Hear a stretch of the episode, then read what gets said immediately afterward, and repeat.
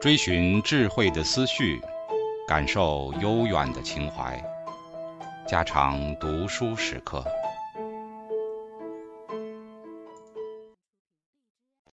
警告：慎入，非专业朗读，听后可能出现且不仅限于挺尸等严重不适，另切勿洗耳，以免污染水源。引发小猫、小狗中毒等严重生化事件。为了检验社会契约理论，科学家做了十几个实验，来考察人们对逻辑问题的反应。逻辑是指从已知为真的陈述句出发，对某一个陈述句的真伪进行推断的过程，而且这个过程并不依赖于。陈述句的具体内容。如果我宣称如果 P 那么 Q 为真，那么你就会发现，当 P 为真时，你的逻辑推断肯定是 Q 必须也为真。这种形式适用于所有的陈述句。比如，如果我去食品商店，那就意味着我饿了。或者，如果你在性行为上。对我不忠，那么我会离开你。不幸的是，人们对于解决逻辑问题似乎并不怎么在行。请想象，在一个房间里，有几个考古学家、生物学家和象棋选手。考古学家都不是生物学家，但是所有的生物学家都是象棋选手。你能从这些信息中得出什么结论？在接受调查的大学生中，超过百分之五十的人得出了这样的结论：考古学家都不是象棋选手。很明显，这是一个无效的推论，因为所有的生物学家都是象棋选手。这个陈述句并没有说考古学家都不下棋。在这项研究中，没有一个被试得出这样的结论：房间里有些象棋选手不是考古学家。这是从前提条件中得出的符合逻辑规则的结论。另外，有大约百分之二十的大学生声称，从上述前提条件中不能得出任何有效的推断。显然。这种看法也是错误的。以下面这种逻辑问题为例：设想在你面前的桌上放着四张卡片，每张卡片的一面写着一个字母，另一面写着一个数字，但是你只能看到卡片的其中一面。现在考虑一下，为了检验这个规则，如果卡片的一面是元音字母。那么另一面是偶数，你需要翻看哪些卡片？而且只需要翻开那些你认为能够证明这条规则的真伪的卡片就可以了。如果你和研究中的大多数被试一样的话，那么你可能会翻看 A 或者 A 和二。翻看卡片 A 当然是正确的，由于。它的正面是元音，所以如果它的背面是奇数，那它就可以证明上述规则是假的。但是卡片二对于我们检验这条规则的真伪却没有任何帮助。规则并没有说只要卡片的一面是偶数，那么另一面肯定是元音字母。它和卡片二的背面。到底是元音字母还是辅音字母，没有任何关系。相反，翻看卡片三，却可以对规则进行强有力的检验。如果三的背面是元音字母，那么规则就被证伪了。所以，根据逻辑规则所得出的正确答案，应该是翻看卡片 A 和三，卡片 B。也不能提供任何相关的信息，因为规则并没有说辅音字母的背面必须是什么数字。但是，为什么人们，包括那些在大学里学过逻辑学课程的人，在解决这类逻辑问题上如此差劲呢？科学家认为，答案在于人类并没有进化出用于解决抽象的逻辑问题的心理机制。相反，人类进化形成的心理机制适用于解决以代价和收益为表征的社会交换问题的。设想一下，如果你是一家酒吧的酒保，你的工作就是确保每一个喝酒的顾客。都达到了法定的饮酒年龄。你要检验的规则是：如果一个人正在喝酒，那么他必须年满二十一岁。酒吧里正好有四个人，分别是喝啤酒的人、喝汽水的人、二十五岁的人和十六岁的人。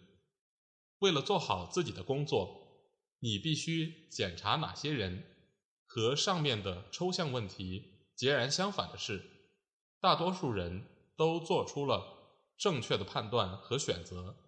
检查喝酒的人和十六岁的人，但是饮酒年龄问题和上面的数字问题在逻辑形式上是完全一样的。那么，人们为什么擅长解决饮酒问题，而对抽象问题却不怎么在行？根据科学家的观点。当一个问题拥有社会契约的结构时，人们就会做出正确的推理。如果你喝酒了，但是却未满二十一岁，那么你就在没有满足年龄条件，即代价的情况下，获得了某种收益。换句话说，人们在寻找欺骗者这件事情上非常在行，也就是找出那些获得了收益。但没有付出代价的人。如果你的工作是检验酒吧里的顾客是否违反了这条规则，如果一个人喝酒，那么他必须满二十一岁。你会去询问哪些人？为了在这个任务中取得成功，人们在进行推理时需要以获得收益和付出代价的形式来对这个问题加以分析。科学家排除了其他几种理论假设，比如这种效应并不依赖于被试对问题的内容是否熟悉。当研究者采用陌生的规则时，比如说，如果你结婚了，那么你的额头上必须有纹身；或者，如果你吃坚果，那么你的身高必须超过六英尺。仍然有将近百分之七十五的被试。做出了正确的选择。要知道，在抽象任务中，做出正确推断的被试不足百分之十。这些研究表明，人类的心智中包含着一种进化形成的心理机制，它专门被设计来解决欺骗问题。上述研究结果也在其他的文化背景中得到了重复验证。实际上，在条件推理任务中，西维尔人的正确率和哈佛大学的本科生不相上下，前者是百分之八十六，后者为百分之七十五到百分之九十二。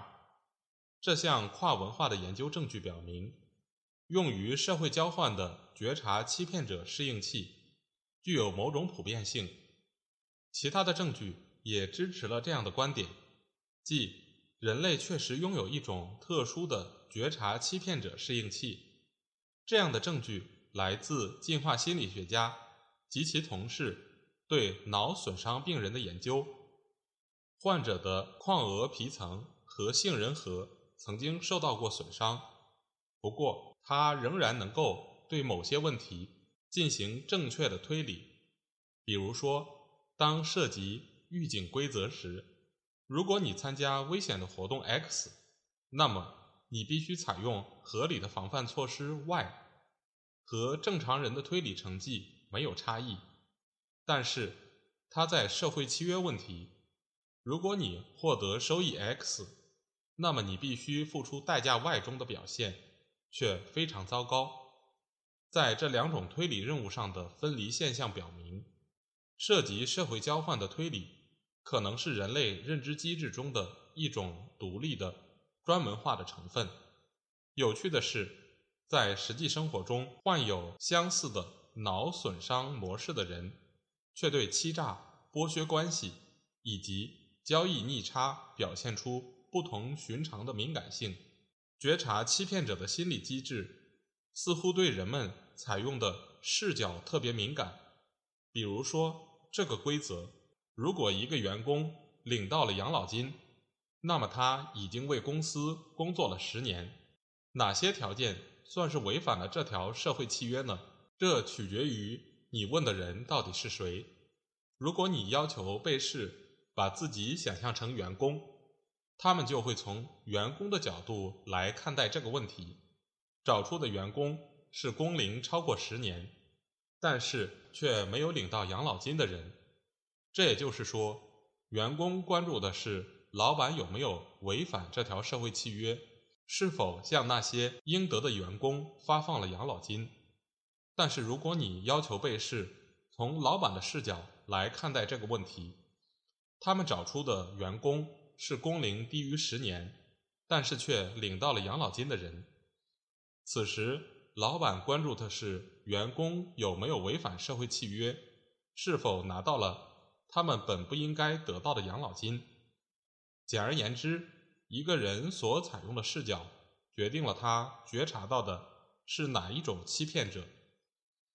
如果你是员工，你会对老板的潜在欺骗非常敏感。而如果你是老板，你就会对员工的潜在欺骗特别敏感。显然，对于社会契约理论，特别是觉察欺骗者的机制，我们仍然需要进一步的研究探讨。请回想一下，前文中我们曾将心理机制的基本定义限定为输入、决策规则和输出。那么，人们是否对特定的输入项目更为敏感呢？我们对此还知之甚少。男性和女性会对不同类型的欺骗行为表现出特殊的敏感性吗？比如，男女两性对于违反婚姻契约的行为，如性背叛，会有不同的反应吗？另外，当人们受到欺骗时，他们会狂怒，告诉其他人某人是个骗子，或者和这个骗子断绝往来。尽管这些反应似乎是天经地义的，但我们对于形式化的输出还是不甚了了。比如说，我们在发现一个骗子之后，会采取哪些特殊的行动？为什么在不同的情境下，比如地位悬殊、遗传相关度不同，这些行动会表现出很大的差异？尽管如此。这项研究仍然具有开创性的意义。它向我们表明，人类已经进化了专门用于发现欺骗者的心理机制。只要交换活动涉及到代价和收益的结构模式，这种机制就能被激活。正如科学家所言，研究结果表明，我们不具备对条件规则进行正确推理的一般能力。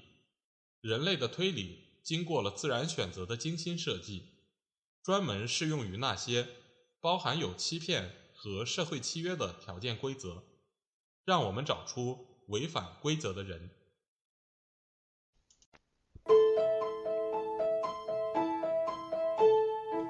家常读书制作，感谢您的收听。